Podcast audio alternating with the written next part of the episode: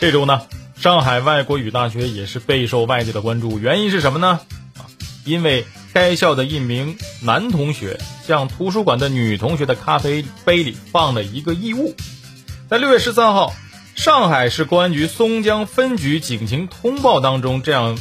叙述道：说针对上海外国语大学一一女生饮料中被他人投放不明物一事，经初步调查。是六月十二号中午十二点，该校学生尹某某在学校图书馆内，趁女学生离开座位之际，向其咖啡杯中投放了异物。该女生喝了一口之后呢，察觉咖啡异样，将剩余的咖啡倒掉，并向学校保卫部门报告。经医院检查，未发现女生身体异常。警方随后找到尹某某，其承认在女生咖啡杯中放了半片的牛磺酸泡腾片。该泡腾片系网上购买，分局已经相关的证物送到市局专业部门进行检验，相关的工作还在进一步的展开当中啊。可能当时很多人看到这个新闻之后也是为之一振嘛，觉得在大学里头这男同学怎么干出这样的事情？而且后来很多人也发现这男同学的身份还是比较特殊，不管是从他的成绩以及从他的这个保送背景各方面来看，是一个很优秀的一个学生嘛。但是我们想说。人优秀不代表他就能做成一个好人。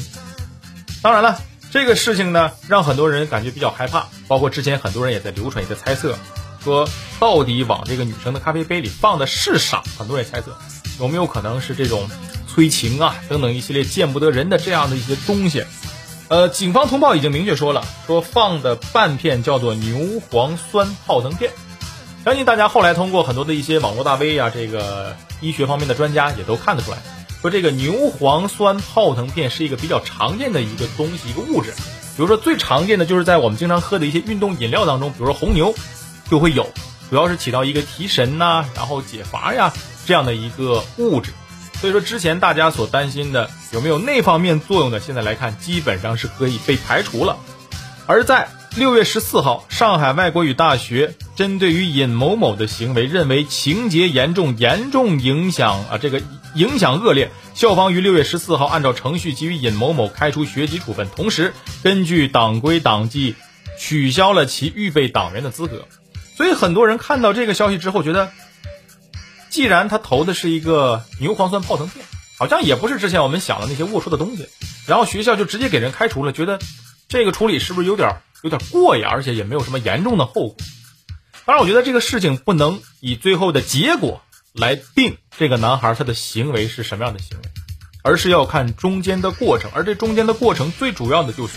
他做这件事的目的。他以为做这件事能给自己带来什么？那我觉得这当中一个最最重要的关键的关注点就在于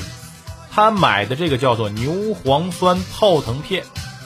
在出售这个产品的网站，对于该产品是如何进行包装介绍的，功能是什么，这一点就很重要了，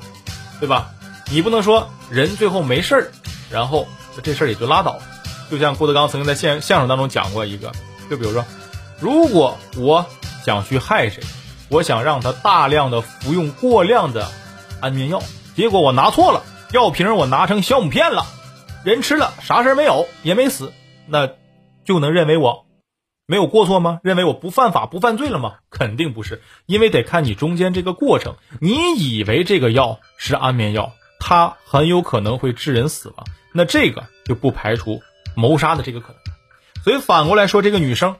呃，反过来说这个男生，最主要就看看他在网站上对于这个产品是怎么介绍的，拿到产品之后包装上面是怎么介绍的。如果上面确实介绍的，就是有关于一些龌龊的事情的话，他明知这个东西的这个宣传效力是这样的一个结果的话，他还向人家女生的杯子里投放的话，即便最后没造成什么后果，但是他的这个动机已经触犯法律了。就说句不好听的，如果在网上介绍或者他拿到相关的产品包装上面介绍说吃了这个东西有可能会致人窒息，甚至是死亡。他明明知道有这个可能性，他还往人家女生杯里放了，那这东西都涉嫌谋杀了，对吧？虽然人没死，但是最起码是个未遂呀。所以这一点，我觉得是本次事件关注的一个焦点。而且还有另外的一个细节，可能是很多人没有关注的，就是为什么这个男生要放半片的牛磺酸泡腾片到女生的杯里呢？我不相信是因为这个男生他会比较会过，比较仔细，留半片儿以后自己用还是怎么回事？肯定不是，那是因为什么呢？我在猜测，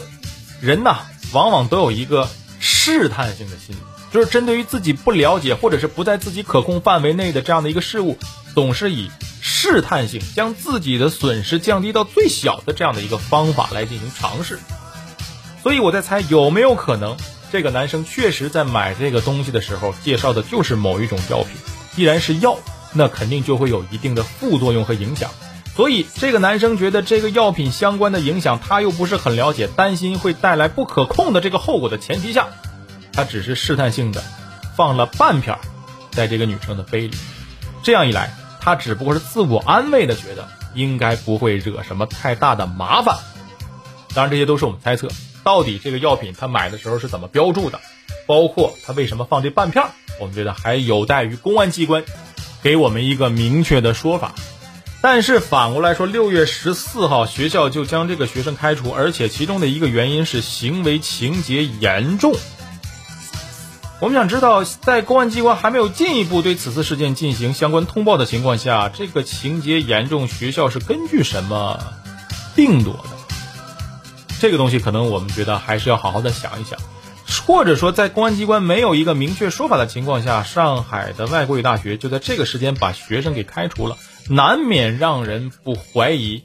上海外国语大学有尽快甩锅的嫌疑。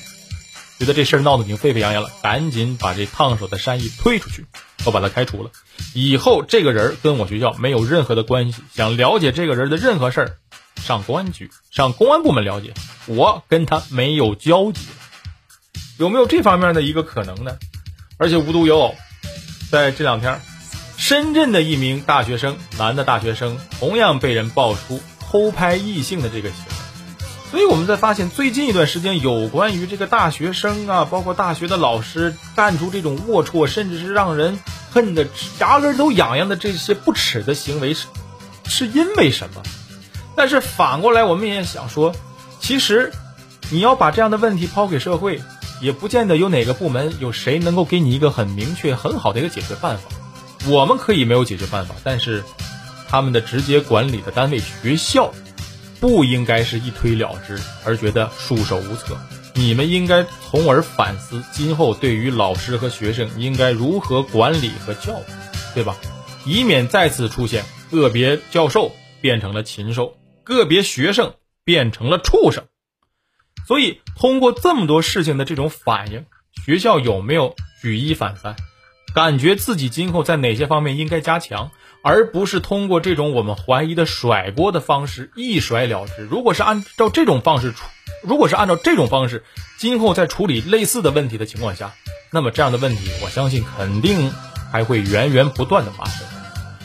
皇帝新装的这个故事，上小学的小孩都知道，里面要告诉我们一个什么道理？但好像有关于这个故事的道理，